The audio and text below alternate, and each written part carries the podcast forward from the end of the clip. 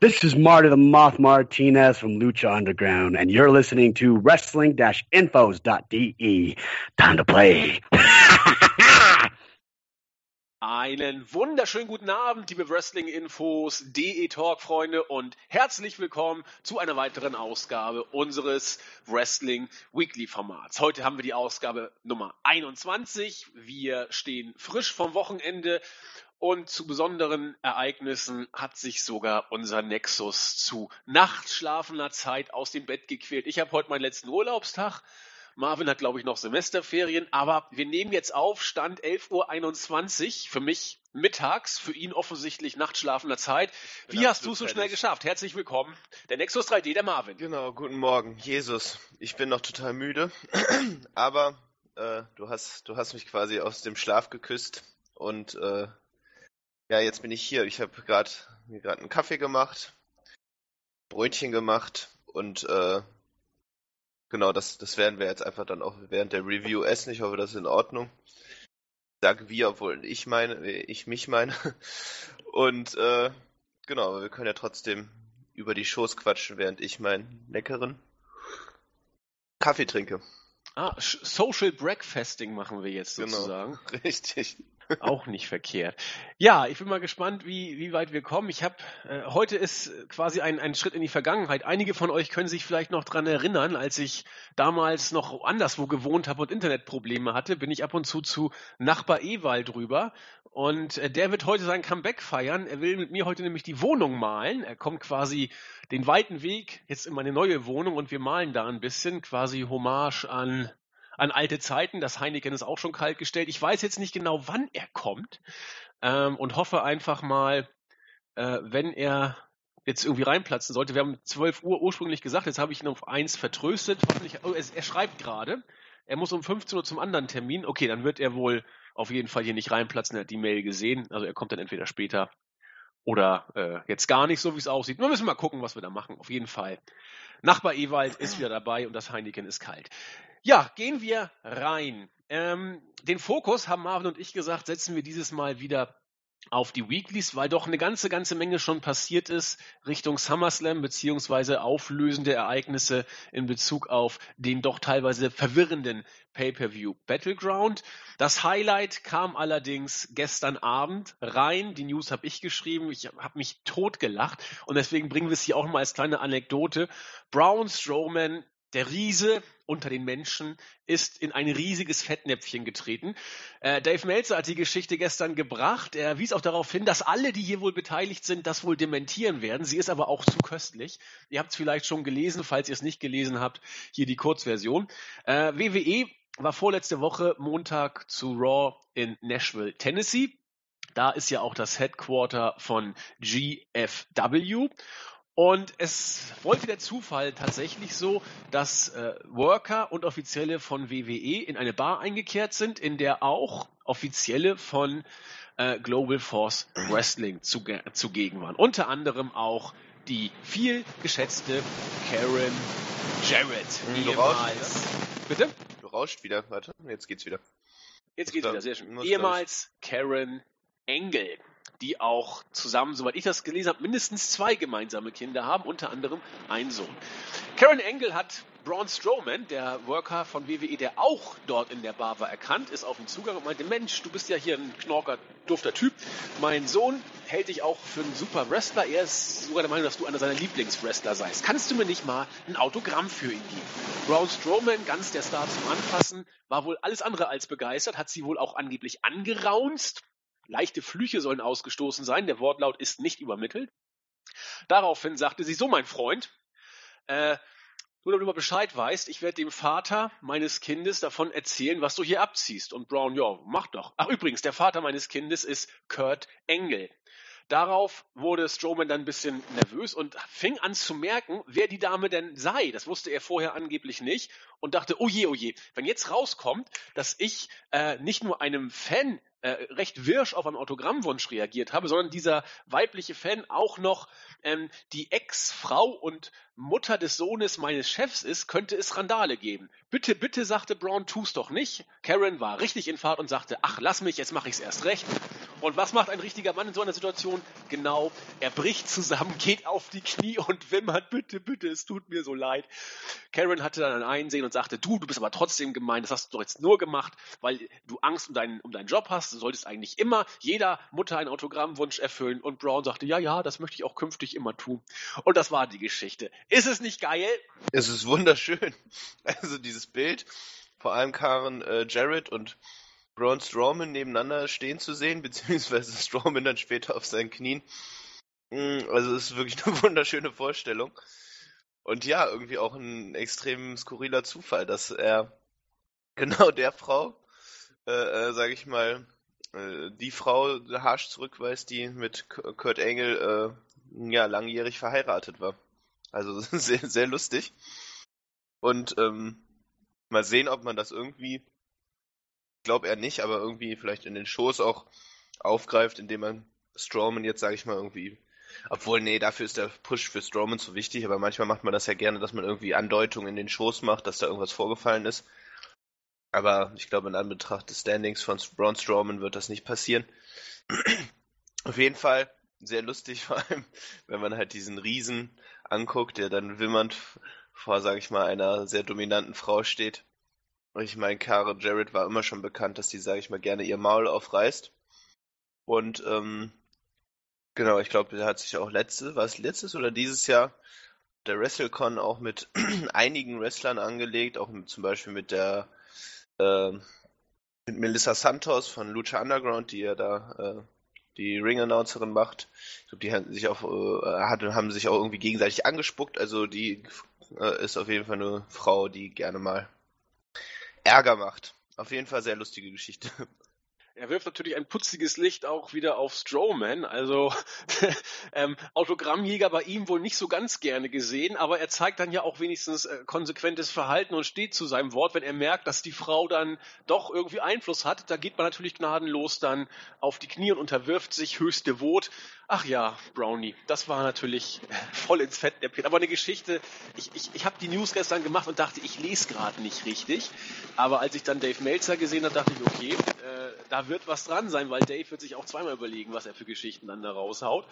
Aber großartig. Braun Strowman, der devote Rabiator sozusagen.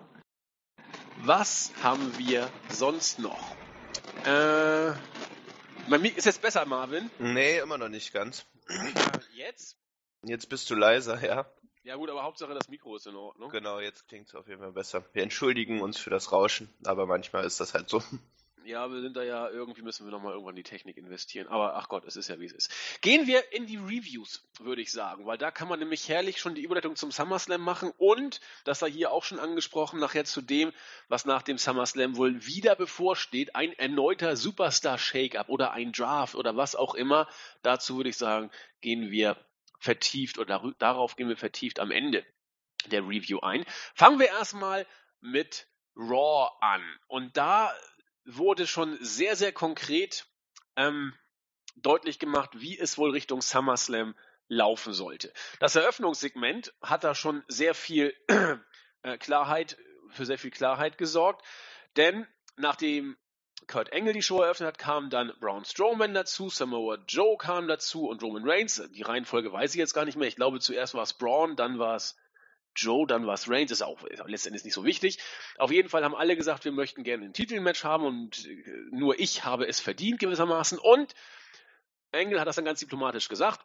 Der antreten wird beim SummerSlam Samoa Joe, ja, leichter Jubel, Roman Reigns, ungefähr genau der gleiche Jubel und Braun Strowman, großer Jubel. Also wird es ein Fatal Four Match beim SummerSlam geben, äh, natürlich mit Brock Lesnar noch als Champion dazu. Das war so die Option, die seit mehreren Tagen, sogar Wochen durch den Raum ging. Nur ist es offiziell. Ich finde es irgendwo konsequent. Es gibt auch booking-technisch relativ viel Optionen, was man da machen kann. Das Match wird, glaube ich, auch gar nicht so verkehrt, wenn man die Intensität der, der Geschichte da mit reinnimmt, die zumindest zwischen Roman und äh, Reigns Genau, Roman und Reigns, also Roman und äh, äh, Strowman, pardon, so. und zwischen Lesnar und Joe, so wollte ich sagen. Die beiden hatten ja Singles-Matches, die ja auch relativ mit, mit Impact geführt worden sind. Wenn man diesen Heat mitnimmt, und das wird, glaube ich, gelingen, wird es da relativ stiff zur Sache gehen. Ähm, Marvin, was meinst du? Nee, also ne, ich glaube, alle, alle Wrestler haben ja untereinander auch Geschichten, wie du das gerade herausgestellt hast.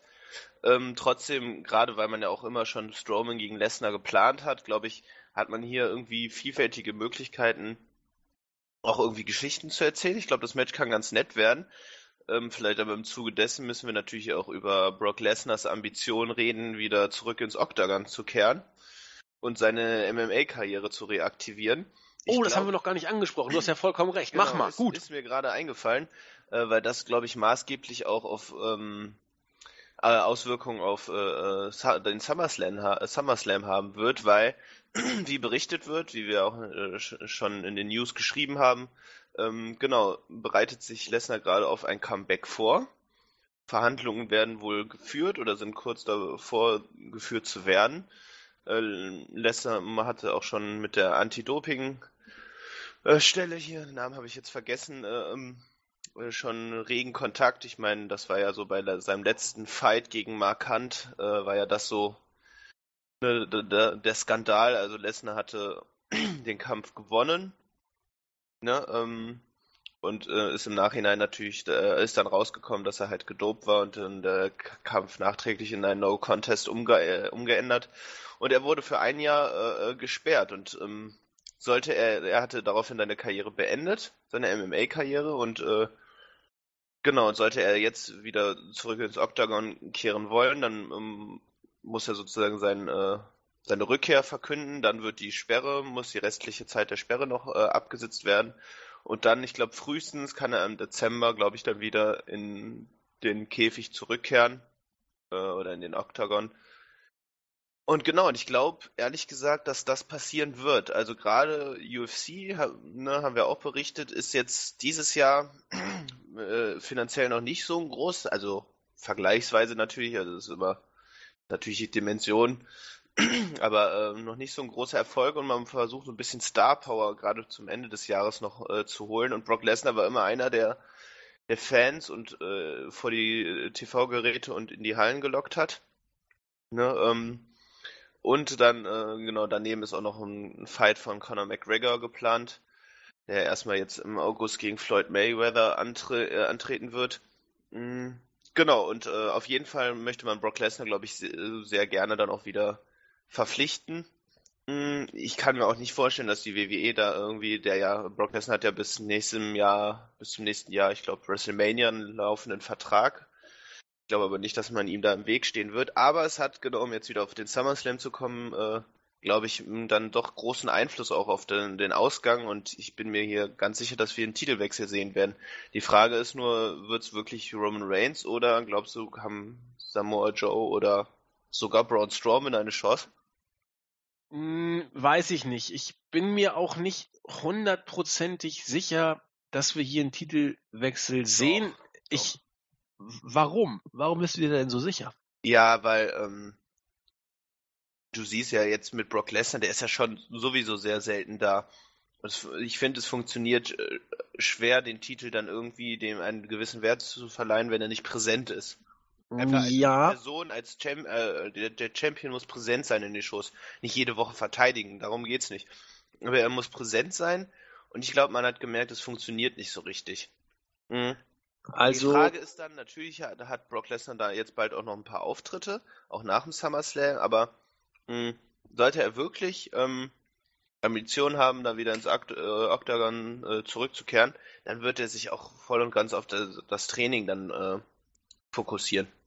Also, wir haben darüber, äh, Julian und ich, glaube ich, letzte Woche schon mal so ein bisschen philosophiert. Es wird zeitlich vor Dezember sowieso nichts werden, weil vorher läuft ja seine Dopingsperre gar nicht erst genau. ab. Mhm. Das heißt, eigentlich kann es erst ab Dezember wieder losgehen.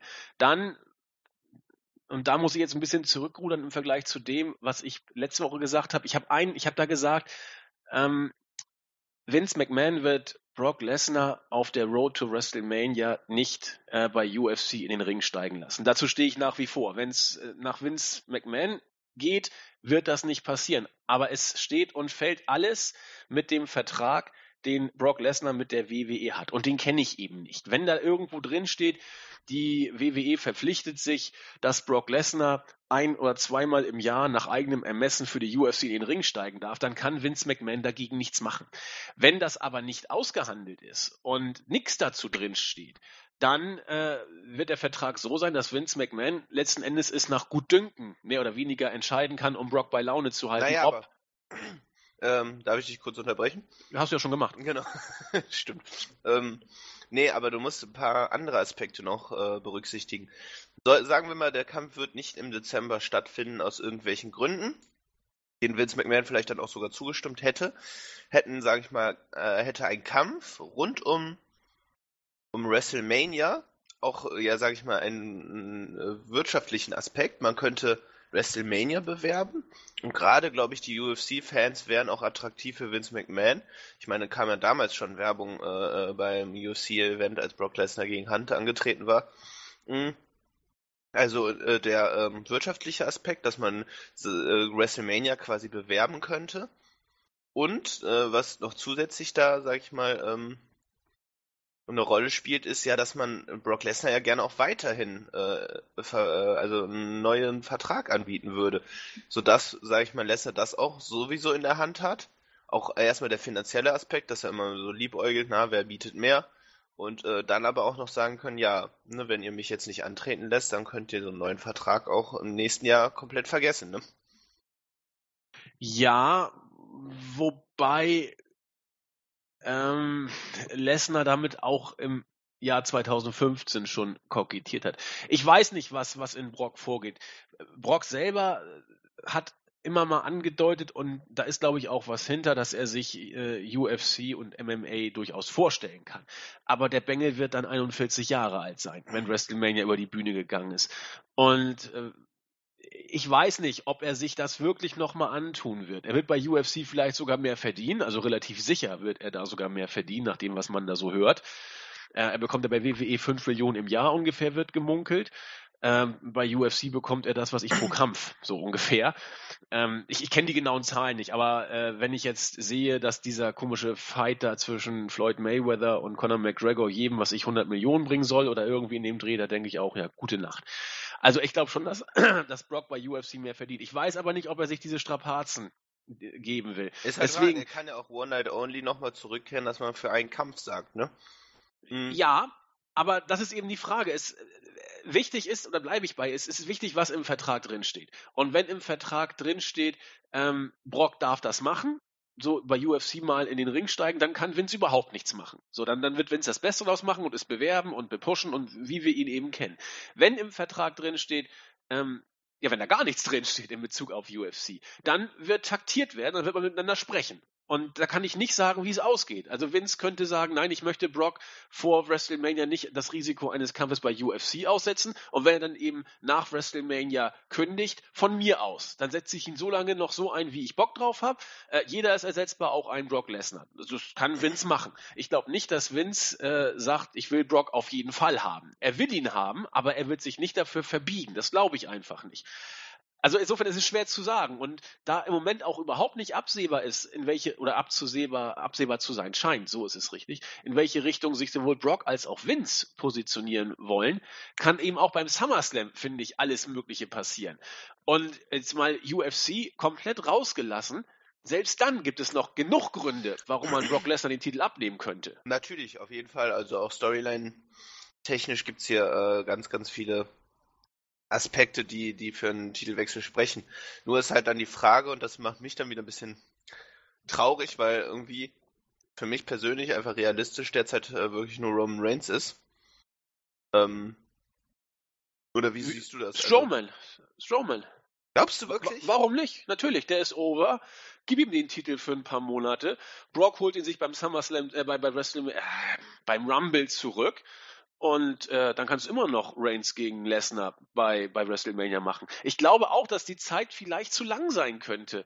Ähm, Lesnar den Titel halten zu lassen bis zu WrestleMania. Und dann wäre es doch sinnvoll, ihm jemanden zu geben, wo man auch schon mal teasen oder, oder ausprobieren möchte, wie dieser jemand äh, vielleicht nach WrestleMania 34 äh, agieren könnte, wenn er jetzt diesen Testrun für ein paar Monate hinter sich hat. Ob das jetzt Samoa Joe ist oder ob das äh, Braun Strowman ist, ist, glaube ich, relativ egal.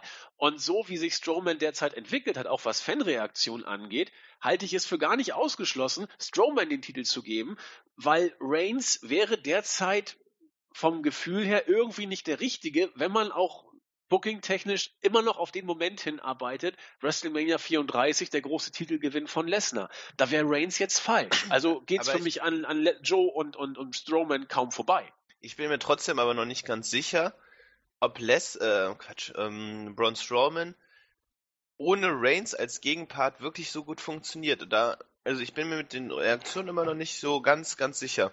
Also ich auch nicht. Ich versteh, Muss man probieren. Ja, ja, ich verstehe deinen deinen Schritt und ich glaube, der wäre auch mutig.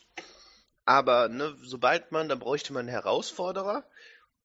Und ähm, man hat, sage ich mal, wenige Wrestler, die man jetzt, glaube ich, so für Strowman so einfach so opfern könnte, die, sage ich mal, auch ein gewisses Standing haben. Ja, gebe ich dir und recht. Für als Übergang ist es dann natürlich schwierig, wenn man es nur mal ausprobieren will, wenn man als äh, äh, Gegner halt nur Wrestler hat, die entweder was zu verlieren haben in Sachen Standing, ne, oder halt so Geeks sind, die, ähm, die man sowieso nicht ernst nehmen kann. Also mir, mir würden da zwei Leute einfallen, die man da gleich nehmen könnte. Einmal Joe, der ja sowieso den Titel gerne haben möchte. Den kann Strowman beim nächsten Pay-Per-View schlagen. Von mir aus packt man dann bei der Survivor Series äh, Strowman in irgendein Team gegen Joes Team, was weiß ich, keine Ahnung. Und wenn noch ein Übergangs-Pay-Per-View kommt, setzt man eben Finn Balor oder sowas äh, ja, das wäre doch schlimm. Ja, aber so musst du doch denken, Finn Balor ist derzeit kein äh, Titelaspirant im Moment, so wie die WWE ihn Ja, aber bookt. darauf sollte man hinarbeiten. Ja, tut man aber nicht. Ich nee, sage ja nur, wie man, man bei ja. WWE booken könnte, nicht was weiß. richtig wäre. Nein, Verstehst du? Ja, ja. Und, und, und dann kannst du Brock äh, bei, beim Rumble wieder ins Spiel bringen. Er holt sich das Ding, fädet so, ein bisschen mit, mit Reigns weiter, wobei Reigns und Brock haben wir derzeit noch gar keine richtige Fehde. Und so, so könnte man es eben machen. Du kannst auch Rollins äh, als Übergangsfehde bringen, aber der ist ja momentan eben im, im Tag-Team-Bereich versauert, so wie es aussieht. Also, also ich, ich, ich, ich hoffe immer noch irgendwie, dass man Reigns bis WrestleMania irgendwie äh, zu äh, The Shield steckt und, äh, und dann eine Shield Reunion macht und ähm, Genau, dass, dass er sozusagen nochmal vielleicht ein paar positive Reaktionen abgreifen kann. Ich glaube ganz ehrlich, das würde auch bei den Fans funktionieren.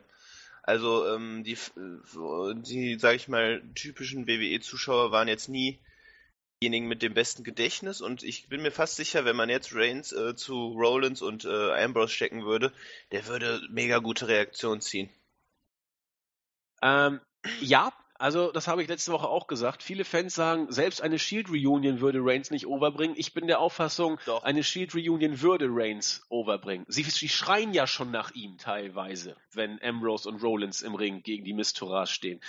Das wird funktionieren, bin ich mir auch sicher. Und genau wie du hoffe ich da auch drauf, ich habe ja schon mich festgelegt, dass es ein mögliches Szenario wäre, wenn du beim SummerSlam eben nicht das Fatal Four-Way Match als Main Event bringst, sondern Cena gegen, gegen Jinder, äh, vielleicht noch mit Nakamura als, als Three-Way. äh, warte, und ganz, ganz kurz. Stell dir das nur noch mal kurz vor. John Cena gegen Jinder Mahal im SummerSlam Main Event. Äh, ich halte das für absolut möglich. Ja, ich habe mich ja sogar schon festgelegt, dass das der Main Event ist. ist aber lass dir das einfach kurz trotzdem auf der Zunge zergehen.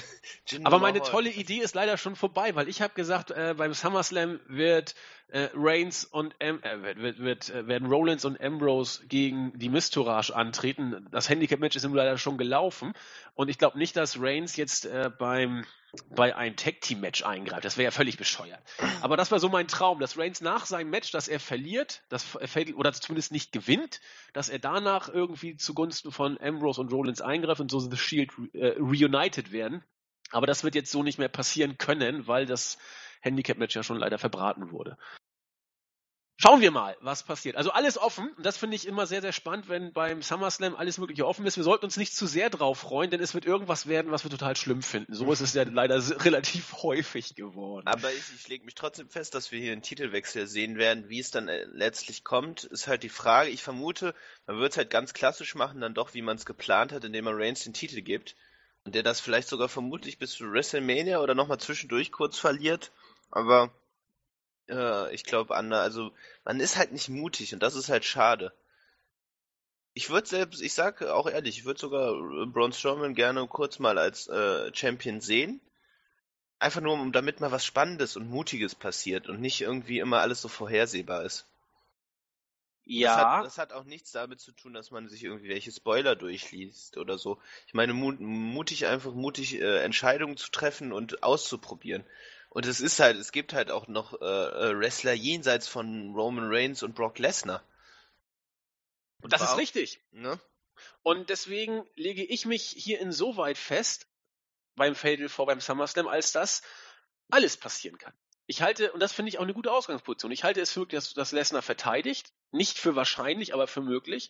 Und ich halte es möglich, dass jeder der vier hier, Ausnahme vielleicht Joe, ähm, aber so, sogar da würde ich es nicht komplett ausschließen.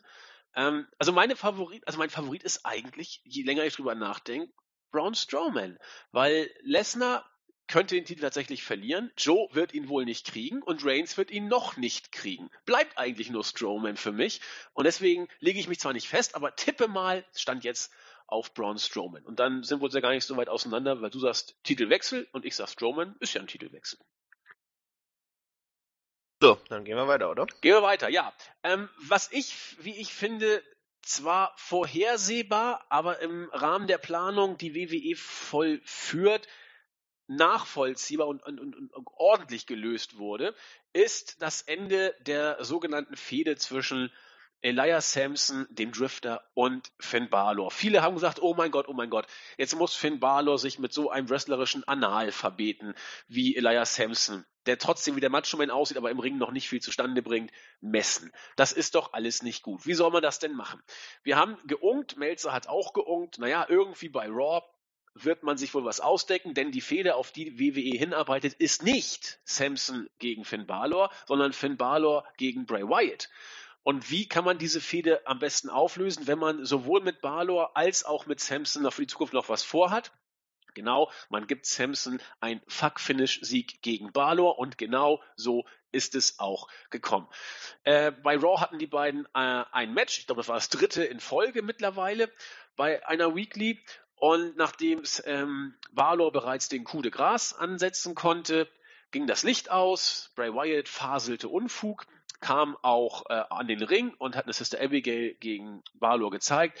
Samson konnte sich auch mit letzter Kraft hinrobben und das Cover ansetzen. Damit hat Samson im Fuck-Finish gewonnen. Balor wurde nicht wirklich geschwächt, Samson nicht wirklich gestärkt, aber eben auch nicht geschwächt. Oft genug wurde gesagt, ja, Samson, der Mann hat es irgendwie drauf von den Kommentatoren, der kann noch was bringen, bla bla bla, dem gehört die Zukunft. Und nun geht es zu dieser Fehde, die viele sehen wollen, Balor gegen Wyatt. Mich juckt das Ende hier bei Raw nicht wirklich. Ich gehöre zu denen, die äh, Samson nicht schlimm finden. Ich finde ihn körperlich in Top-Verfassung. Er hat dieses Macho-Man-mäßige, das wird oft betont. Ich weiß, das reicht überhaupt nicht. Aber äh, ein gewisses Charisma ist dem Mann nicht abzusprechen. Ich hoffe, dass er wrestlerisch sich macht. Wo ich ein bisschen zurückhaltend bin, weil ich ihn einfach nicht mehr sehen kann so richtig, nämlich Bray Wyatt, ist die Fehde Wyatt gegen Balor. Sie klingt nach einer Dream-Fehde, Nein, das ist aber keine komisch. Das ist keine Dream-Fehde. Erzähl. Das, da haben wir auch schon, glaube ich, vor Monaten mal drüber gesprochen, dass hier Finn Balor genau auf das wahrscheinlich reduziert wird, auch wenn er jetzt gerade äh, seine Demon King äh, Gimmick da noch nicht äh, den, also wieder in den Schoß gebracht hat, bin ich mir sicher, dass da dass es entweder darauf hinausläuft. Aber selbst wenn nicht, wird das nicht viel anders als die letzten Bray, äh, Bray Wyatt Fäden.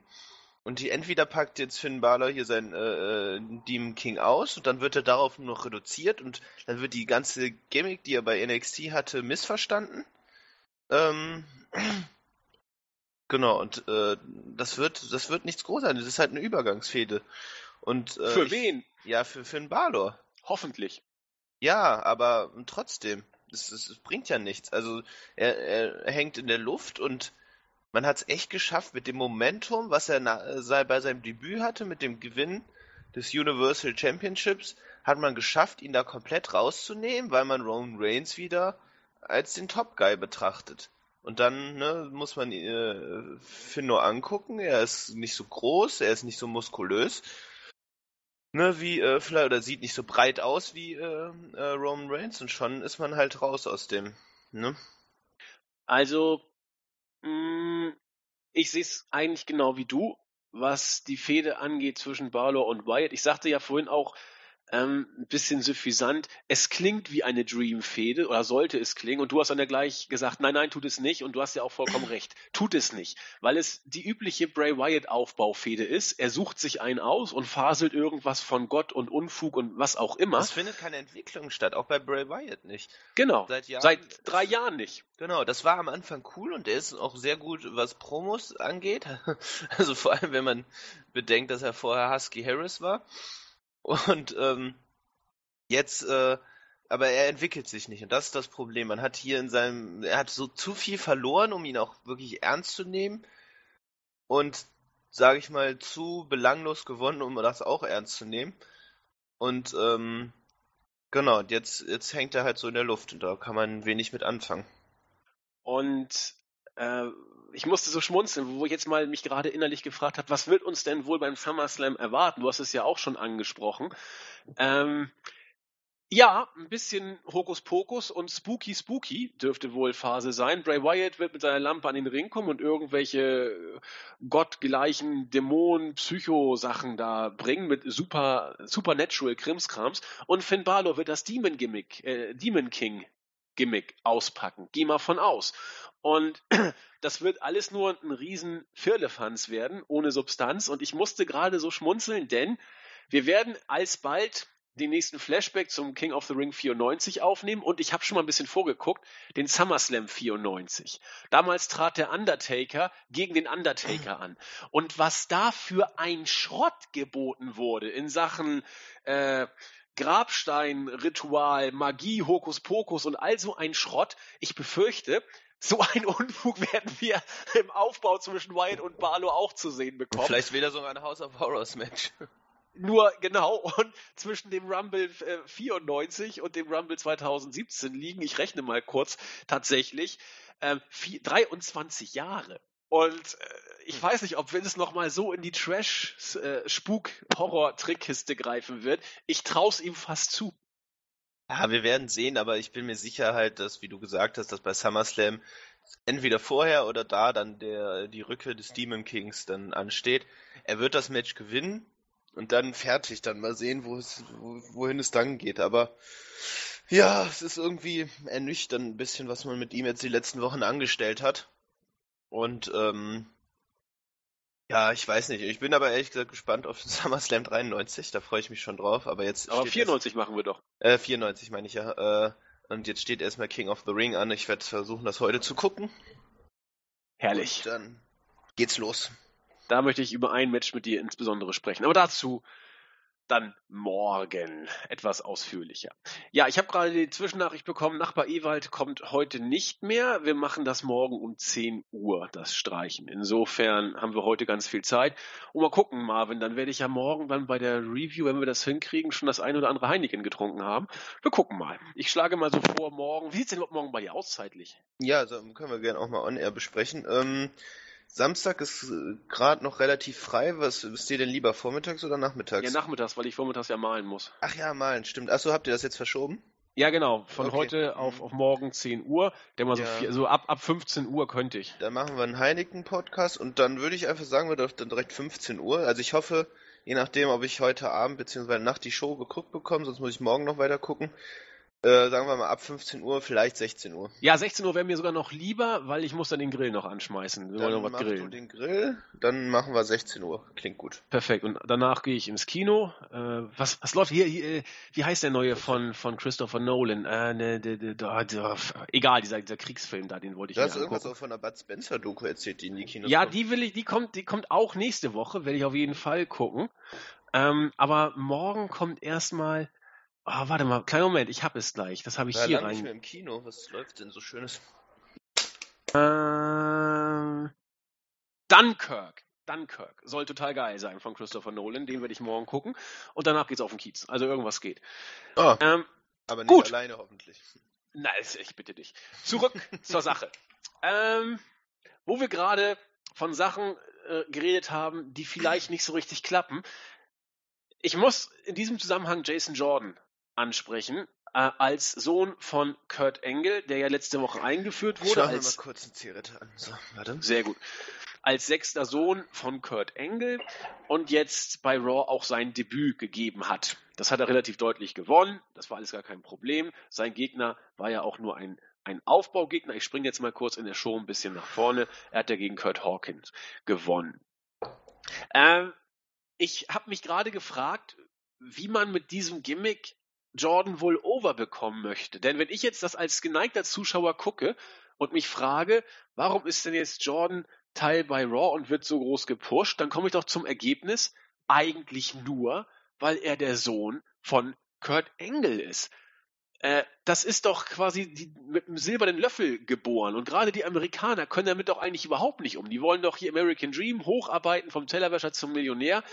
Äh, ist das nicht so eine Art schon Totgeburt für Jordan oder meinst du, das kann funktionieren? Ich meine, das kann, könnte nicht funktionieren, aber aus anderen Gründen. Ähm, ich glaube, so, wie sie es jetzt gedacht haben, wird er zwar natürlich, ist er als Sohn vorgestellt worden, aber er wird sich, indem er gegen solche Wrestler äh, antritt, zunächst äh, hocharbeiten. Also er wird sich wrestlerisch, ringerisch beweisen und äh, mit Qualität überzeugen. Aber, und darüber habe ich, könnt ihr auch mal gern reinhören, in dem Lucha Underground Podcast, den ich mit Jens aufgenommen habe, äh, kurz gesprochen. Da sind wir auch kurz äh, auf das Thema gekommen, weil ich gesagt habe, und ähm, dass das Problem ist, dass Jason Jordan grundsätzlich äh, gut, dass man da überhaupt mal was mit anfängt, was finde ich auch nicht schlecht. Aber das Problem ist, dass diese Magie äh, äh, von, von der, dieser Enthüllung davon gelebt hat, dass man nicht wusste, wer es war. Und jetzt ist es enthüllt worden. Und ich glaube nicht, dass da, also man will zwar noch was mit äh, diese Storyline fortführen, aber ich kann mir ehrlich gesagt nicht vorstellen, dass die noch so präsent oder interessant gehalten werden kann. Mir geht es zumindest so. Also jetzt schon nach der Enthüllung ist für mich so die Spannung da schon raus. Ähm, also ich muss auch die beiden nicht mehr zusammen in Segmenten sehen oder keine Ahnung. Ähm, und also deswegen glaube ich, ist die, ist die Storyline aus anderen Gründen schon, also wird die nicht mehr funktionieren. Und sonst klar, ich glaube aber das, was du angesprochen hast, ist in, in dem Fall nicht wirklich das große Problem. Also gerade weil Kurt Engel eben sehr, sehr beliebt und berühmt ist, glaube ich, funktioniert das, weil wenn, wenn sich Jason Jordan, sage ich mal, wenn er jetzt sofort, sage ich mal, ein Titelmatch bekommen hätte, dann hätte es vielleicht schief gehen äh, können. Aber solange er sich jetzt erstmal ein paar Wochen beweist und vielleicht sogar beim SummerSlam erstmal ein normales Match gegen einen, also irgendwie in im Opener oder sogar in der, der Pre-Show wird es nicht sein, aber im Opener vielleicht äh, ein Match bestreitet, dann, dann funktioniert das. Meinst du, dass er auf die Card vom SummerSlam kommt? Glaube ich nicht. Ja, werden wir sehen, je nachdem, wie wichtig diese Storyline ist. Wenn nicht, dann ist es halt, dann ist aber für mich schon auch vorbei dann. Dann, Ja, dann, dann stimmt. Die, dann, äh, ich glaube, ich glaube auch ehrlich gesagt, dass die Storyline äh, äh, entstanden ist, weil man, weil Vince McMahon dieses Mysteriöse liebt, diese, diese Enthüllung, Enthüllungsstorylines. Ne? Ich meine, das hatten wir, wir hatten zwei, zwei bei Raw und dann glaube ich äh, eine bei SmackDown. Ne, wenn nicht sogar auch zwei. Also ich kann mich jetzt gerade nur an die äh, an Breezango mit dem mysteriösen Angreifer erinnern. Aber auf jeden Fall, Vince liebt solche Geschichten und so. Das funktioniert ja auch. Also es macht, äh, schafft ja kurzzeitig Spannung.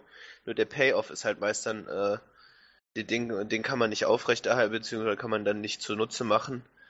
Und deswegen, entweder er wird auf die Card kommen, dann mm, glaubt man wirklich an einen soliden Midcard oder Upper, äh, sogar vielleicht Uppercard Push. Wenn nicht, dann funktioniert, also dann ist es aber auch jetzt schon vorbei.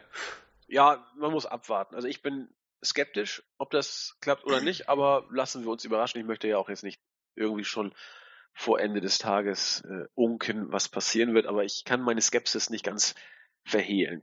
Ansonsten wurde bei Raw danach äh, Dienst nach Vorschrift geboten. Big Cass hat einmal mehr Enzo Amore abgefertigt. Enzo ist super. Ähm, talks like a bee, fights like a butterfly, so ungefähr. Äh, das läuft alles nicht so richtig. Cass äh, wird nach wie vor jetzt stark dargestellt. Die Bedenken, die wir da haben, haben wir kommuniziert. Müssen wir abwarten, was danach passiert.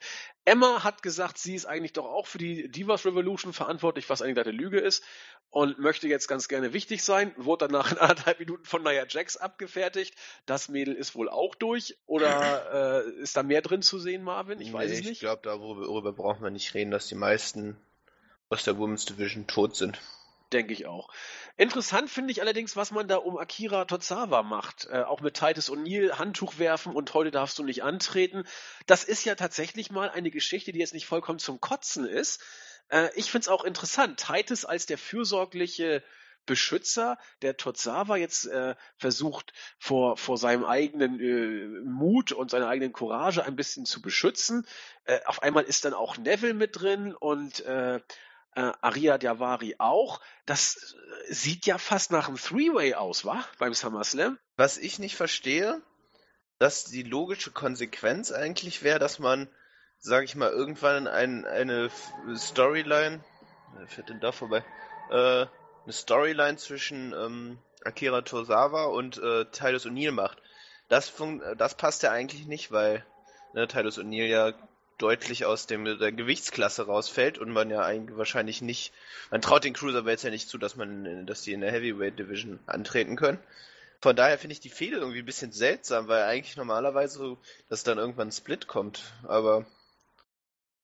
Möglich, also ja, vielleicht man, wird Tozawa ja Teil des Main Rosters. Nee, glaube ich nicht, glaube ich nicht. Glaube ich auch nicht, aber. Weil gerade sonst würde man, äh, also ich glaube, gerade Vince McMahon und die anderen Pfeifen da haben jetzt das, das Potenzial von Tosawa, glaube ich, nicht, äh, nicht so erkannt, wie, wie es vielleicht manche anderer erkennt. Und glaube ich nicht, dass er dann der Auserwählte ist, der dann sozusagen als erstes aus der Cruiserweight Division rausbrechen kann. Na, schauen wir mal. Weil ich frage mich, warum er sonst diese Storyline so aufzieht. Das muss ja irgendeinen ja, Hintergrund ist, haben. Ja, Hintergrund schon, ja, wohl, nee, muss nicht. Also wir sind immer noch bei der WWE, ne?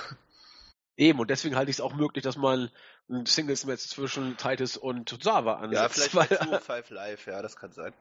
Dann so, genau, ja, sei es so und dann tritt er da halt da an. Genau. Okay, schauen wir mal, was da passiert. Auf jeden Fall fand ich die Geschichte relativ kurzweilig, muss ich gestehen. Und ich bleibe auch dabei. Titus O'Neill am Mike ist nicht schlecht. Er ist nur im Ring eben nicht so stark. Und immerhin setzt man ihn jetzt bei seinen Stärken ein und das ist doch etwas, was man damit positiv erwähnen kann. Eine Überraschung gab es beim Raw Women's Championship Number One Contender Singles Match zwischen Bailey und Sascha Banks. Sascha Banks ist derzeit ungleich äh, mehr over, als es Bailey ist, die ja gerade in den letzten Wochen gnadenlos kaputt gebuckt und fast schon beerdigt wurde, um mal dieses blöde Wort zu nehmen. Sie hat gegen Bailey in einem ordentlichen Match also es war jetzt nicht so stark wie ihre großen NXT-Battles, aber wie ich finde, ein gutes Singles-Match.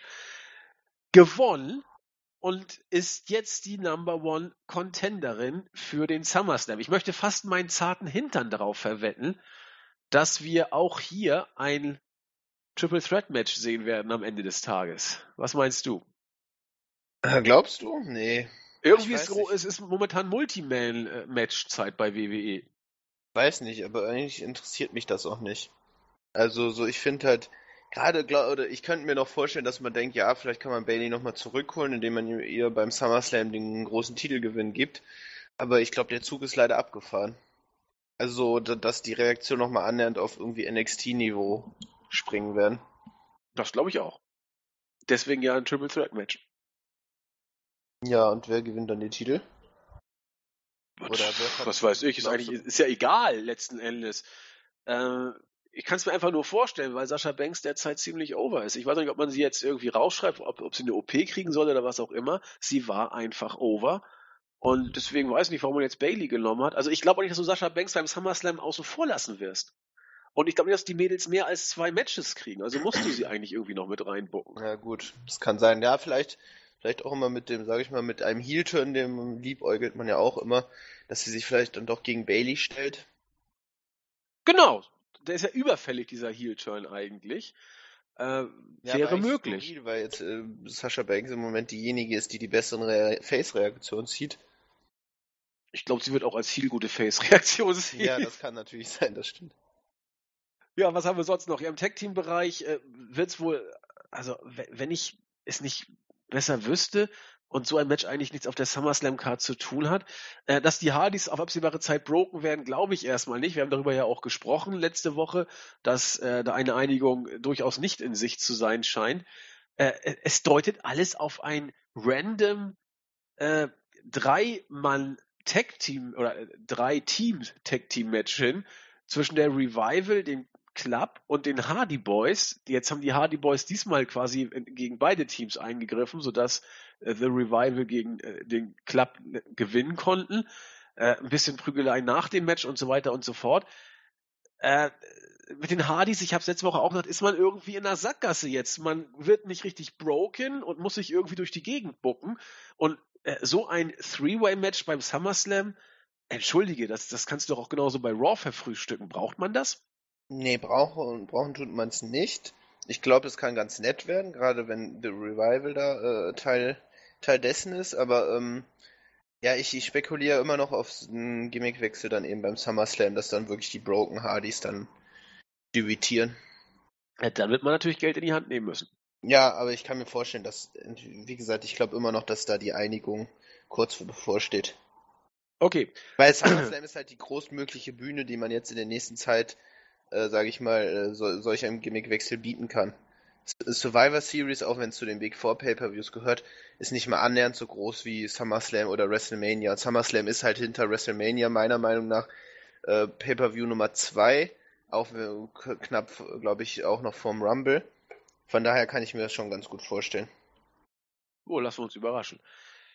Äh, was in letzter Zeit auch viel Grund für Spekulation war, war die Geschichte um Dean Ambrose und Seth Rollins, die, wie ich finde, beide derzeit großartig erzählen. Es ist faszinierend. Lass irgendwie dieses Gespenst The Shield durch den Raum schweben. Ambrose und Rollins klicken. Bei mir zumindest. Ich, ich kann es gar nicht richtig beschreiben.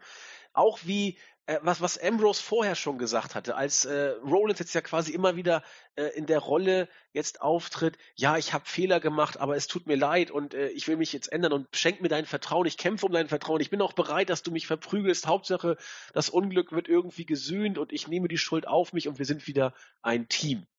Da war auch so ein guter Spruch, als dann Ambrose, äh, Rollins kam und sagte, heute müssen wir uns um unsere Gegner kümmern. Wir sind drei Gegner, um die wir uns irgendwie Gedanken machen müssen. Und Ambrose sagte, du magst drei Gegner haben heute. Ich habe vier. Boah, das sind Sprüche, die passen einfach und äh, läuft. Und äh, sobald The Shield da im Raum schwebt, bleibe ich dabei. Auch Dean Ambrose, es, es wirkt alles gleich zehn Ecken cooler. Es ist stark subjektiv, aber so kommt es auch für mich rüber. Und das Match war auch schön. Ähm, 17,5 Minuten haben wir äh, Ambrose und Rollins gegen die Mistourage gesehen. Am Ende äh, haben Ambrose und Rollins, wie gesagt, in einem guten Tag-Team-Match diese Partie auch für sich entscheiden können. Ähm, wichtiger Moment, war, als dann äh, beide sich zwar sehr gefreut haben und Rollins dann auch diesen äh, Shield Fist Pump da äh, ausführen wollte und schon die, die Faust ausgestreckt hatte, Rollins ihn aber hat stehen lassen. Äh, Ambrose ihn aber hat stehen lassen. Das, das geht so in die Richtung, ja, da wird wohl auf Sicht irgendwie äh, Ambrose einschlagen und dann haben wir quasi wieder die beiden. Was mich an der ganzen Sache stört, Seamus und Cesaro haben zugeguckt. Das heißt, man wird die beiden wohl in äh, das Tag Team Title Match Richtung SummerSlam bucken, was für eine Shield Reunion einerseits dann natürlich ein schlechtes Zeichen ist, andererseits die Hoffnung stirbt zuletzt. Die Original Shield waren auch nichts anderes. Damals war Ambrose der Mann auf Singles-Faden, war US-Champion und Reigns und Rollins waren Tag-Team-Champion. Theoretisch kannst du es auch jetzt so machen, und das wäre vielleicht ein Argument sogar, dass du Reigns beim SummerSlam gewinnen lässt, dass Reigns Heavyweight Champion ist und Ambrose und Rollins Tag Team Champion. Also es ist für mich nicht ganz ausgeträumt, wenngleich diese ganze Geschichte für mich eher Richtung äh, Mini-Shield Reunion zu gehen scheint. Aber so ganz habe ich noch nicht aufgegeben. Wir sind ja auch immer noch bei der WWE und wir wissen, dass wir eigentlich, also wenn man sich, sage ich mal, die, die letzten Jahre anguckt, all das, was so unerreichbar schien und eigentlich niemals mehr an, äh, niemals mehr stattfinden wird. Letztlich passiert es trotzdem alles. Wir haben Brock Lesnar wieder in der WWE gesehen, was sich damals keiner mehr hat erträumen lassen. Ne? Kurt Angle. Auch, auch der Warrior war mal wieder da kurz. Ja, und Kurt Angle ist äh, zurückgekehrt, hat man auch nicht gedacht. Und letztlich passiert das alles, was man sich nicht zu wagen träumt, äh, letztlich auch. Und The Shield war einfach die mit einer der besten Kreationen, die man in den letzten Jahren in der modernen Zeit als Stable, sogar besser als Nexus, weil der Nexus funktionierte äh, äh, kurzzeitig, war aber relativ schnell dann auch totgelaufen und war dann ein Stable, was gut war, aber nie, nie herausragend. The Shield hat trotzdem als Dreier, Dreiergruppe immer sehr gut funktioniert und immer, auch wenn sie manchmal mehr und äh, mal weniger äh, gute Fäden bestritten haben, haben trotzdem immer qualitativ abgeliefert. Und ich kann mir vorstellen, dass wir, wenn es nicht beim SummerSlam ist, dann vielleicht im nächsten Jahr oder ich bin mir ganz sicher, dass die früher oder später werden die wieder zu dritt antreten. Also da bin ich mir ziemlich sicher. Ja, ich hoffe das, weil ähm, das, das ist ja auch so eine Geschichte bei, bei, bei großartigen Bands, was ich, äh, die Beatles nehme ich jetzt einfach mal. Die haben sich dann nach zehn Jahren äh, Genialität getrennt, haben auch alle tolle Solo-Sachen gemacht, aber eigentlich sind die Beatles als solche dann ja unerreicht geblieben. Und Natürlich, äh, gibt es dann irgendwie andere Bands, die sich irgendwann, na gut, jeder hat sich dann mal irgendwann wieder reunited und das Flair wird dann nicht immer erreicht, aber manchmal tatsächlich schon. Und ich bleib auch dabei. Ich weiß nicht, ob du das, wie du das wahrgenommen hast, als da Rollins und und äh, und, und Ray, äh, Rollins und Ambrose ihre Promos da gehalten haben und äh, da war doch immer dieses Flair da und zumindest bei Ambrose habe ich das Gefühl, der ja wirklich sehr farblos rüberkam teilweise. Auch Rollins, der auch farblos war. Äh, die, die sind für mich dadurch tatsächlich wieder ein Stück interessanter geworden. Oder definitiv. ist das mein. Nee, definitiv. Die haben, wie gesagt, das ist wieder die Magie des, äh, des Ungewissen, glaube ich auch. Und Ja. ich kann mir vorstellen, dass die beiden sich in der Rolle auch wohler fühlen. Ähm, Gerade Dean Ambrose hat diese Comedy-Schiene, die er unglaublich gut drauf hat, aber in der WWE funktioniert seine Art von Humor, äh, glaube ich, würde da nicht äh, erlaubt werden. Ähm, wie gesagt, ich denke immer noch ähm, äh, an eine so wunderbare Promo von Dean Ambrose damals bei äh, Combat Zone Wrestling, als er, glaube ich, gerade den Titel gewonnen hat. Und er liegt quasi, er wirkt betrunken. Äh, er, ich weiß nicht, ob er was getrunken hat, aber kann mich mir gut vorstellen, liegt da in der Ecke. Und dann kommt der Interviewer auf ihn zu und sagt so, ja, äh, herzlichen Glückwunsch, bla. Ne, ähm, was, welchen Gegner willst du denn haben? Und Dean Ambrose liegt in der Ecke und so, I want Batista! Und brüllt da so rum. Und so, so ja, Batista ist jetzt leider, leider relativ schwer errei äh, erreichbar. Und er nur, äh, sagt er nur, "Ah, ich will diesen Son of a Bitch irgendwie. Und hängt so in der Ecke. Es ist wundervoll. Und äh, dann wird, wird sein richtiger Gegner vorgestellt und er, er kennt ihn einfach gar nicht. Wer ist das denn? und äh, das ist so großartig, der ist unglaublich, dieser Mann. Aber in der WWE, glaube ich, funktioniert halt seine Art von Humor nicht. Und so, glaube ich, in der Rolle fühlt er sich auch ganz wohl und er kommt halt als, äh, als cooler Motherfucker irgendwie rüber. Ja, in dem Ja, Sinne. warum funktioniert die Art von Humor wohl nicht? Weil es eben nicht mehr seine Art von Humor ist, weil man sie nicht mehr machen Genau. lässt. Die, ja, ja, genau, richtig, ja. Also wenn, wenn Ambrose so machen würde, wie er denn wollte, würde das auch ganz anders aussehen, was er da machen würde in der Definitiv. WWE. Definitiv. Oder die lustige Folge, wo er mit irgendeiner Gabel dann im Gesicht einer Frau rumfuchtelt, das war auch, ach, war schon, Ja. war schon putzig. Also Ambrose, wenn er losgelassen ist, ist schon stark. Unbedingt. Aber man merkt eben, dass er mit Maulkorb agiert und äh, er fühlt sich dabei auch, glaube ich, nicht wirklich wohl, sagen wir es mal, sagen wir es mal so, obwohl er Profi genug ist, das dann noch entsprechend gut rüberzubringen. Ja, SmackDown wurde auch sehr viel gemacht, um den SummerSlam zu inszenieren. Das Opening-Segment. Und hier müssen wir doch mal wieder zurückgucken. Wir haben viel gemunkelt, was denn bei Battleground los war in dem Match zwischen ähm, AJ Styles und Kevin Owens. Bei unserer Review haben wir gesagt, ja, so genau weiß man es nicht, waren die Schultern von Styles jetzt oben oder nicht. Auf dem Video, das äh, Mantis geschrieben hat, äh, sah es so aus, als wären sie tatsächlich oben gewesen. Dann sah es wieder so aus, als wären sie unten gewesen. Keine Ahnung. Wir haben darüber spekuliert, äh, dass das Finish so gewollt war. Dann kam kurze Zeit später von Alvarez und Melzer die äh, Meldung auf, dass das Finish sogar während des Matches geändert worden sein soll. Und jetzt steht es wohl mehr oder weniger fest, dass AJ Styles gebotcht hat, Marvin, oder? Genau. Es war tatsächlich geplant, äh, dass AJ Styles hier den Titel verteidigen sollte, aber er hat es nicht richtig hinbekommen oder wie gesagt, mit, man weiß nicht, ob es jetzt gar komplett bei AJ Styles die Schuld liegt. Manchmal, wie du sagst, sieht es so aus, als ob die Schultern dann doch oben waren. Aber äh, nichtsdestotrotz, es war anders geplant. Äh, verbotschtes Finish. Und genau, und jetzt musste man das natürlich irgendwie wieder gerade wiegen, ne? Und das hat man versucht. Also, Botch hin oder her, der Titelwechsel war nicht geplant bei Battleground. Nun musste man also entweder mit dem neuen Titelwechsel äh, wieder weitermachen oder ihn rückgängig machen. Man hat sich für letzteres entschieden. Äh, Titelwechsel dich, Spiel wird weitergespielt, was früher äh, Charlotte und Sascha Banks gemacht haben, können AJ Styles und Kevin Owens genauso gut. Nur, wie erzählt man es am besten? Man hat sich für eine Personalie entschieden, die immer gut funktioniert, nämlich für Chris Jericho, der vollkommen überraschend bei SmackDown äh, zurückgekehrt ist, und zwar im Eröffnungssegment als Kevin Owens und AJ Styles aneinander gerieten. Owens hat das wieder super gemacht. Er sagte, ja, der Titel ist jetzt ja da, wo er hingehört und weil wir alle so gut drauf sind, äh, werde ich die Open Challenge wieder einführen und diese Open Challenge beginnt in der nächsten Woche. Ich werde doch nicht meinen Titel hier vor solchen dummen Batzen in Richmond, Virginia verteidigen. Großartig. Also besser das, kann man nicht großartig. Heat ziehen. Das macht Owens wie kein zweiter. Und dann kam Styles raus und sagte, nein, bla bla, ich möchte jetzt das Titelmatch hier haben. Und äh, Owens, sag mal, hast du nicht zugehört? Es wird hier von diesen Bratzen kein Titelmatch geben heute. Vielleicht nächste Woche, aber sicherlich nicht jetzt. Dann kam Chris Jericho, die Halle war begeistert. Ich fand's auch cool. Er sah ein bisschen komisch aus, fand ich. Merkwürdige Frisur, nicht so richtig durchdreht. Na gut, der Bengel ist auch weit über Mitte 40 mittlerweile. Alles in Ordnung schon, das darf so sein. Und sagte, ich habe übrigens auch noch ein Titelmatch.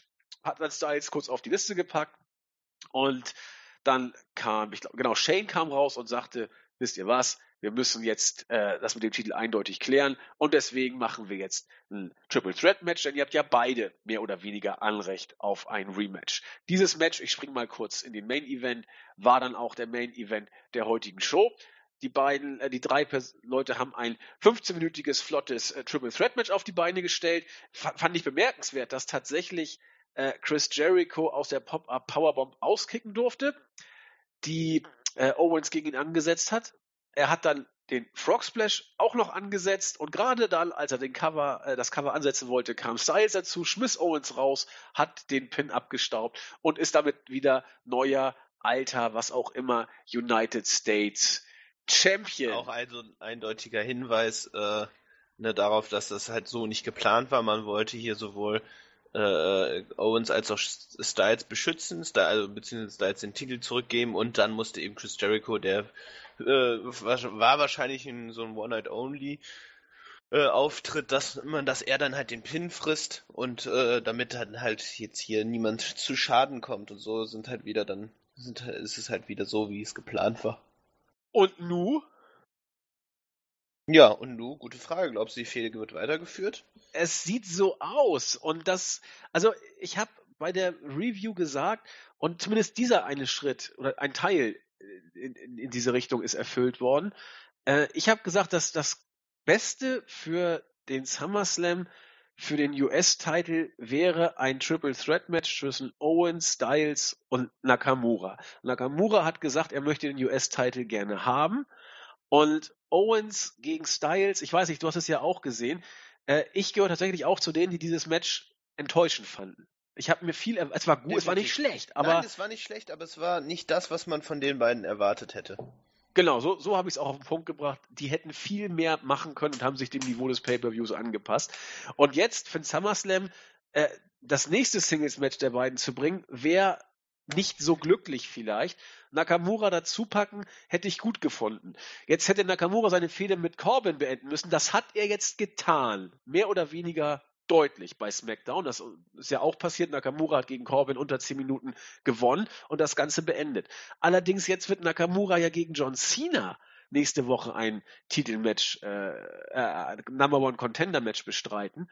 Und da ist ja alles möglich. Du kannst Nakamura das Ding gewinnen lassen, du kannst Nakamura mit Cena in ein Triple Threat Match gegen Jinder Mahal stecken oder du lässt Cena gewinnen in diesem äh, Number One Contenders Match und hast dann Nakamura aus dem Championship-Geschehen raus und kannst ihn theoretisch wieder in das United States Championship-Geschehen packen. Was ich gut finde. Alleine, ich glaube nicht daran. Ja, ich weiß gar nicht, ob ich das so gut finden würde. Ich will hier ehrlich gesagt keine Niederlage von Shinsuke Nakamura sehen. Also Der wird auch, auch gewinnen beim SummerSlam. Nee, ich meine aber auch nächste Woche gegen John Cena nicht. Ähm, okay. Ähm, ist halt die Frage. Es ist eine schwierige Ansetzung, weil grundsätzlich ist das natürlich eine sehr spannende Ansetzung. Äh, also ich freue mich auch auf das Match. Ich glaube, das kann echt gut werden. Ähm, wenn man, wenn man vor allem Nakamura lässt. Ne? Also wir, wir haben ja gerade so, sage ich mal, sein Main, Main Event, äh, Main Roster äh, seine Main Roster Matches haben jetzt noch nicht so mit Qualität äh, überzeugen können. Ne? Ich denke vor allem gerade dann eben an das Match bei Battleground gegen Baron Corbin. Also da hätte ich, glaube ich, auch höchstens zweieinhalb Sterne gegeben, höchstens. Und, ich bin nicht auf ähm, zwei gekommen. Ja, ja, ja. Ne, aber wie gesagt, ähm, ja, eher so, ja, ich, ich hätte, glaube ich, eher so zwei, zwei, ein Viertel gesagt. Ähm, Genau, auf jeden Fall. Ähm, was wollte ich jetzt sagen? Äh, Finde ich die Ansetzung spannend und das könnte ein richtig, richtig gutes Match werden. Aber wir wissen auch die Pläne. Einerseits eben John Cena, ne, die äh, den äh, falschen Rekord von Ric Flair brechen. Ne, das, das steht im Raum. Gegen Jinder Mahal äh, wäre es auch, glaube ich, äh, nicht tragisch. Ähm, weil früher oder später kommt sowieso und es ist besser, als wenn es gegen einen vernünftigen WWE-Champion äh, gekommen wäre. Andererseits, ne, finde ich, kann Nakamura das Match nicht verlieren. Ich will ihn aber auch gar nicht unbedingt jetzt schon im Titelgeschehen sehen. Ähm, weil das früher oder später darauf hinaus, hinauslaufen würde, dass wir dann doch vielleicht sogar Shinsuke Nakamura gegen Baron Corbin erneut sehen werden. Ähm, also ich, ich bin echt hin und her gerissen. Also ich kann, ich kann mich nicht richtig entscheiden. Äh, also Shinsuke Nakamura gegen Jinder Mahal wäre auch interessant. Äh, ich, ich weiß es wirklich nicht. Was, was? Also, ich kann mir nicht vorstellen, dass, und deswegen bin ich bei diesem Match Sina Nakamura auch skeptisch, dass wir hier ein 15 bis 20 minütiges Match sehen werden, das einen Clean Sieger bekommt. Da möchte ich fast wetten, dass das nicht passieren wird bei einer Smackdown-Ausgabe. Also wird es irgendwas Abgefucktes werden. Wobei ich nicht weiß, wer hier was abfacken soll. Beides sind Faces letzten Endes möglich wäre, dass Jin da eingreift und, und beide ja, abfertigt. Oder, wirklich, oder es kommt so zu so einem klassischen Szenario, Jinder greift ein mit seinen, seinen Lakaien und äh, dann kommt es wirklich zum Triple äh, Threat Match. Ja, das halte ich eben derzeit für die wahrscheinlichste Variante. Also, wenn Cena das Match klar gewinnt, dann kannst du äh, Nakamura bei Owens und AJ Styles rein bucken, weil Nakamura sagte, er hätte den Titel ja gerne. Da ich aber eben nicht glaube, dass Nakamura clean gegen Cena sowohl gewinnt als auch verliert, wird vieles auf ein Triple Threat Match beim SummerSlam zwischen Nakamura, Cena und Jinder Mahal rauslaufen. was, was da, da wieder gegenspricht, also dass äh, Shinsuke Nakamura dann in das US, äh, US Championship Match äh, kommt, dass man, glaube ich, wenn man diese Konstellation bringt, dass man AJ Styles und Shinsuke Nakamura in einer Singles-Fehde bringt. Also diese Mann, in einem Singles-Match, weil ich glaube nicht, dass das erste Match äh, unter dem WWE-Schirm zwischen AJ Styles und äh, Nakamura ähm, äh, ein Triple Threat Match wird. Du meinst jetzt in Bezug auf die US-Titelregentschaft, oder? Nee, ja, bezogen auf AJ Styles, genau. Ja, ja, ja, genau. Also man, man wird, man wird beim SummerSlam, glaube ich, nicht dann AJ Styles gegen Kevin Owens gegen Shinsuke Nakamura bringen. Also ich könnte es mir sogar sehr, sehr gut vorstellen, weil darauf aufbauen ja, kannst du ja, eine Singles-Fehde ja machen. Ja, aber ich weiß nicht, ob das das Aufbaumatch wird, man, weil du hast gesehen, welche Magie dann doch bei Money in the Bank zwischen den beiden herrschte und auch die Fans haben, haben anerkannt, dass das ein ganz, ganz großes Match werden könnte. Und ich glaube nicht, dass man das dann, die Luft dann in dem Sinne, das ist ja so ein Match, was man später bringen könnte, nachdem sie zweimal bei großen Pay-Per-Views aufeinander getroffen sind. Natürlich, das kannst du immer bringen. Absolut. Deswegen tut das Triple Threat Match für mich hier auch nicht groß weh, weil das ist nicht mit einem Singles Match vergleichbar. Ja, aber das, Endes. nee, aber das, das Singles Match muss davor kommen, bevor sowas möglich ist. Warum? Ja, weil dann, dann hast du schon diese Konstellation in irgendeiner Form gehabt und es kommt ja auch in solchen Matches häufiger zu, äh, Single-Sequenzen. Ja, aber ähm, gerade das wäre doch vielleicht sogar was, wie du das Match perfekt anteasen kannst. Ich meine, nach Aber deiner Logik hätten wir auch bei Money in the Bank Ja, schon mal die aber beiden. dafür sind das äh, zu wenige Gegner. Da müssten da noch ein, zwei weitere. Okay. Damit, damit man das nur so andeuten kann und diese Konfrontation nie komplett. Aber so, wie willst du das machen? Also so müsste dann Owens jedes Mal eingreifen, wenn es ähm, zu einer möglichen Spannung zwischen den beiden kommt.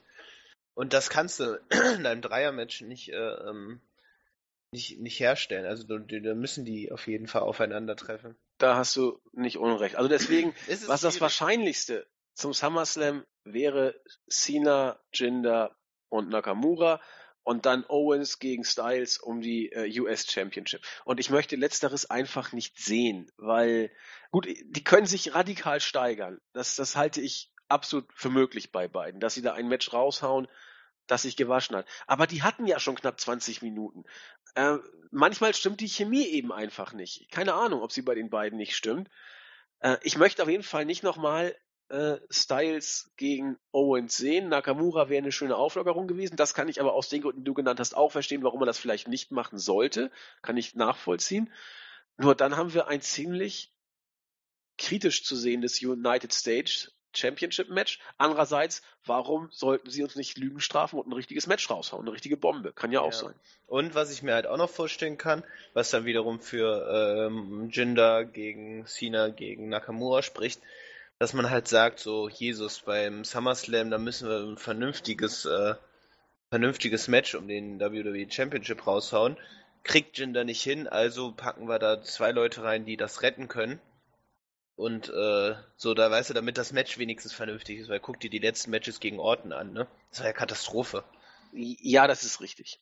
Da Ne, gebe ich vielleicht, vielleicht ist das auch noch so ein Aspekt. Ich weiß es nicht. Oder man bringt wirklich John Cena gegen Jinder Mahal und gibt ihm den Titel. Weiß ich nicht. Aber dann wird man Shinsuke versuchen, irgendwie rauszuschreiben.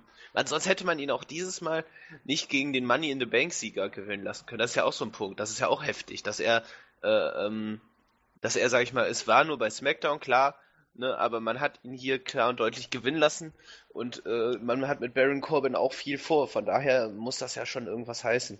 Ja, aber äh, natürlich. Äh, Rollins hat bei WrestleMania 32 auch gegen Randy Orton verloren und am Abend danach noch eingecasht gegen. Äh, Ja, natürlich, Also das, Das deswegen, also ich, auch wie Neustadt, das stimmt schon. Ja. genau, also ich, ich denke, wir werden Corbin auch nicht auf der Card sehen beim SummerSlam, aber er wird am SummerSlam eincashen. Da bin ich mir relativ sicher. Oder wir Vielleicht ein auch, genau, vielleicht John Cena gewinnt die Titel, hat den Rekord gebrochen und dann kommt Baron Corbin und sagt, ja, fuck you und halte ich für absolut möglich, dieses Szenario. ja, kann ich mir auch vorstellen. Ja. Was aber auch möglich wäre, und darüber sind wir noch gar nicht, äh, darauf sind wir noch gar nicht eingegangen, musste ich auch schmunzeln. Äh, Randy Orton und der Klapskalli werden, glaube ich, kein Singles-Match bestreiten. Also ich halte es für möglich, dass sie es tun könnten, aber es muss nicht zwingend so sein. Was du auch haben kannst, dass äh, Kali eingreift beim SummerSlam, äh, Schwachsinn beim SummerSlam, nächste, Nächste Woche, Woche, bei mhm. SmackDown schon, pardon, genau, und mit Jinder zusammen eingreift und, und John Cena äh, verprügelt, dass es irgendwie No Contest oder sowas gibt und äh, wird von Randy Orton dann gerettet. Nakamura liegt irgendwie ausgenockt draußen oder so, kriegt nichts mit. Und dann haben wir beim SummerSlam das große Tag Team Match, Randy Orton und John Cena gegen Jinder und den Great Nee, Khali. Nakamura nicht. buckst du Das- raus und packst es zum United States Championship geschehen. Pass mal auf. Nein, nein, nein, das wird nicht passieren. Da bin Pass ich mal auf. Nein. Um Gottes Willen, nein, nein, nein. Und das wird der Main Event. Jesus Maria, nein, nein, das wird nicht passieren. Das wäre Doch, Cena und Orton teaming up together, das ist doch äh, Um one in, once in a lifetime. Da fange ich ja jetzt schon an zu kotzen. Nee, nee, nee, bitte nicht. Ja, ich wollte mal so ein bisschen spinnen, aber du musst Genau. mit dem Klapskali irgendwas machen. Glaubst du wirklich? Ich glaub da nicht dran.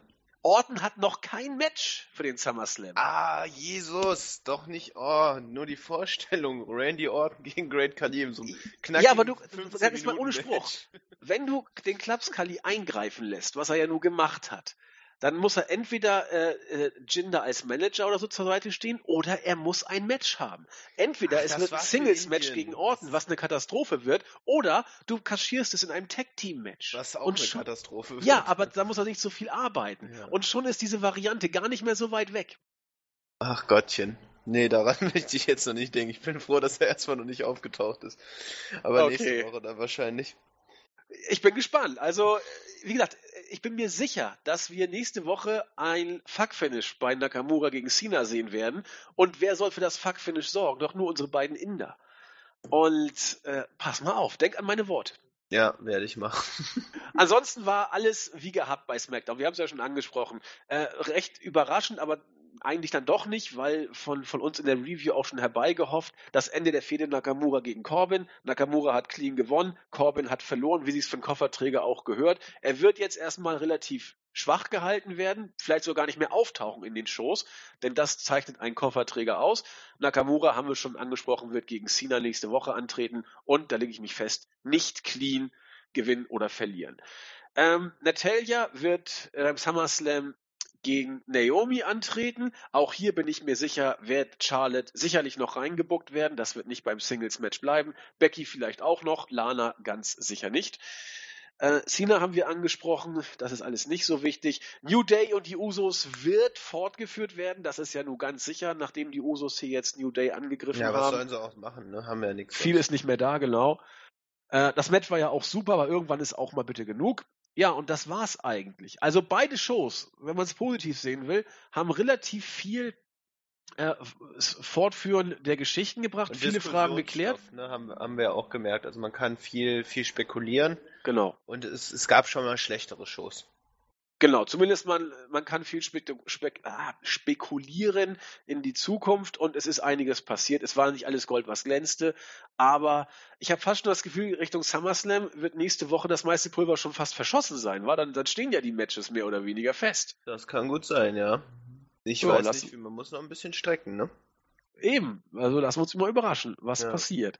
Ansonsten, wenn der SummerSlam jetzt über die Bühne gegangen sein wird, dann wird, das ist wohl auch relativ fix, der PW Insider und der Wrestling Observer haben es beide übereinstimmend berichtet, ein neuer Superstar-Shake-Up kommen. Man wird ein bisschen durch die Gegend würfeln und das Spannende ist, das finde ich eigentlich hochinteressant und deswegen wollte ich es hier nochmal ansprechen, es soll nicht nur zwischen Raw und SmackDown gedraftet werden, sondern auch zwischen NXT und Main Roster im Allgemeinen und zwar in beide Richtungen. Das heißt, auch vom Main Roster können Leute zurück zu NXT gedraftet Was? werden. In, ja, ins, also die News habe ich gestern noch gemacht. Insbesondere äh, werden hier zwei Kategorien von Workern genannt. Einmal die, die bei NXT over waren wie Sau, aber im Main Roster nichts gerissen haben, auch wenn sie dort over waren.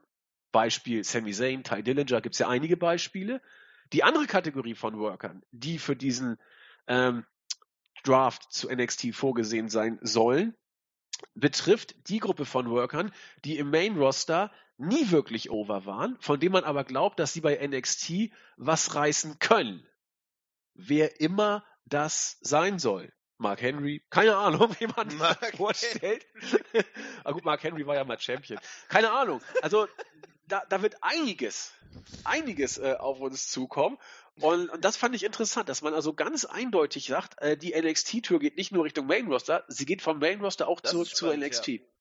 Das ist tatsächlich spannend. Ich bin mal, äh, ich bin voller Erwartungen. Ähm, ich kann, kann, kann mir vorstellen, vielleicht, oder? Aber spekulieren. Also ja, Sami Zayn ist ja prädestiniert. Sami Zayn sowieso.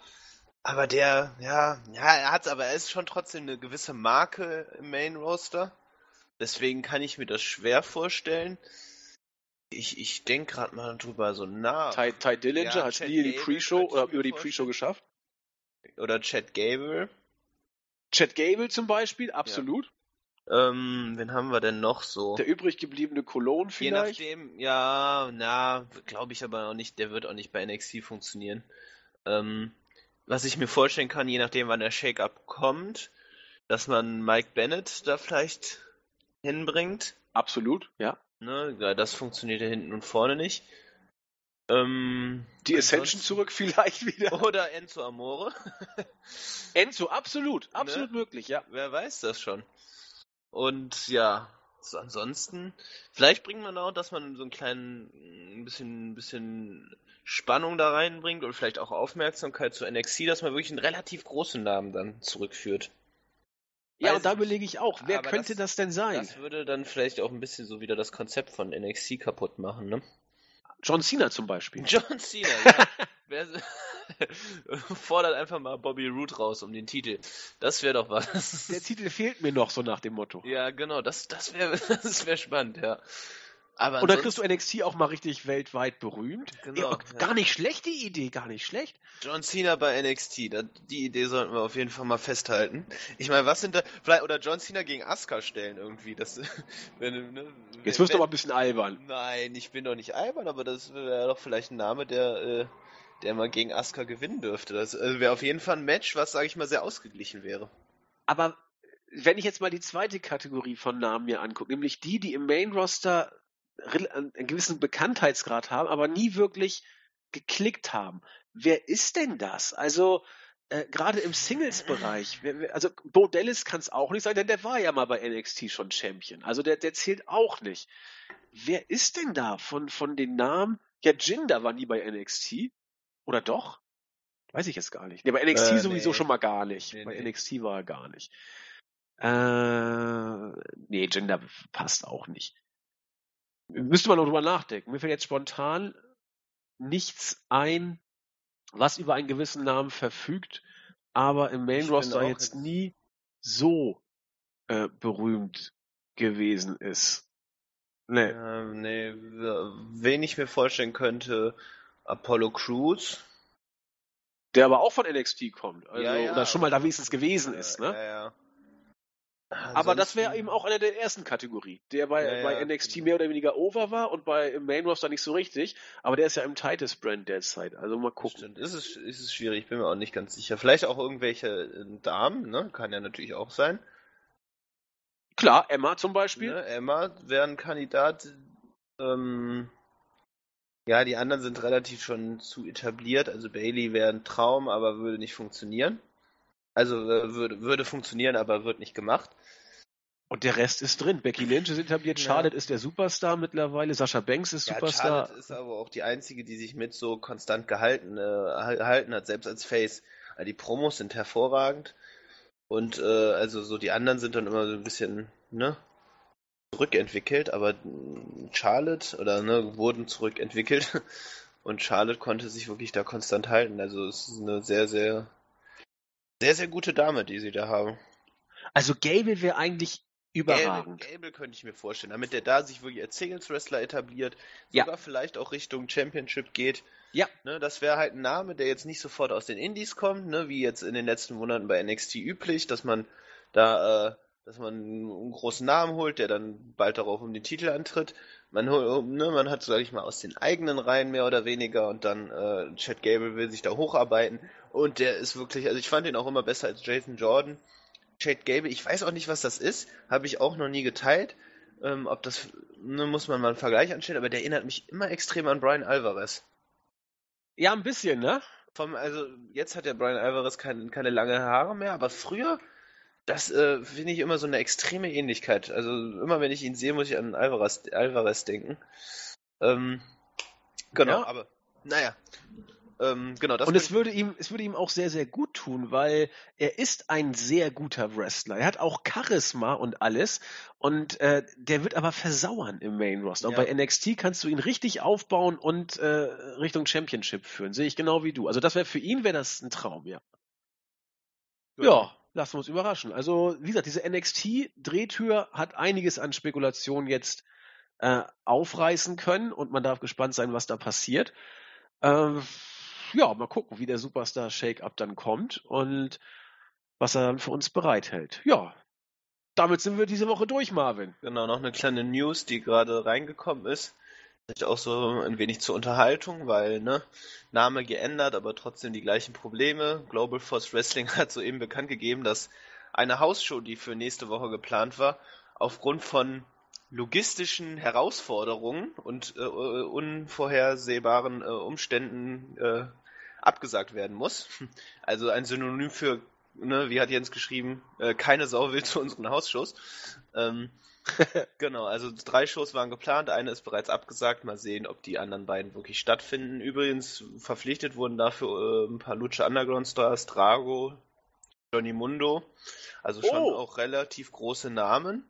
Ne, Johnny Mundo erstmals dann auch bei TNA bzw. Global Force Wrestling. Genau, also da haben, haben sie sich nicht lumpen lassen, ne? Und trotzdem will keiner hin. Nee, genau. Taya tritt auch auf, die Frau von John, äh, Johnny Mundo. Genau, und wen haben wir? Ich glaube, wir hatten sogar noch einen Lucha Underground Star. Aber, nee, Drago hatte ich schon genannt. Genau, auf jeden Fall. Ich glaube, das war's, genau. Hm. Aber mal sehen, ne? Eine Hausshow wurde abgesagt, die anderen stehen noch. Ja, hoffen wir das Beste. Ich meine, es ist schon doof, wenn du so bekannte Namen holst und dann geht keiner hin. Ja, es ist halt Global Force, ne? Ja, ja, klar, der Name. Ja, der Name des Programms passt ja nicht, weil es heißt ja nicht mehr TNA. Nee, ja. aber das sind TNA-Strukturen, die, glaube ich, sehr schwer rausgehen. Na gut, lassen wir uns überraschen. Vielleicht werden die anderen beiden Shows ja ausverkauft und dann waren es Genau. logistische Probleme. Wir werden das verfolgen. Gut, das war's für uns. Der Wochenrückblick kommt. Mal gucken, wann Markus ihn äh, online bringt. Fertig sind wir diesmal so früh wie nie. 12.40 Uhr ist es jetzt. Das Ist wunderbar. richtig flott. Ich bin sogar Und mal wach. gucken, wann wir den Flashback bringen. Ja. Genau. In diesem Sinne. ich Habt ein schönes Wochenende. Bis denn. Tschüss. Adios.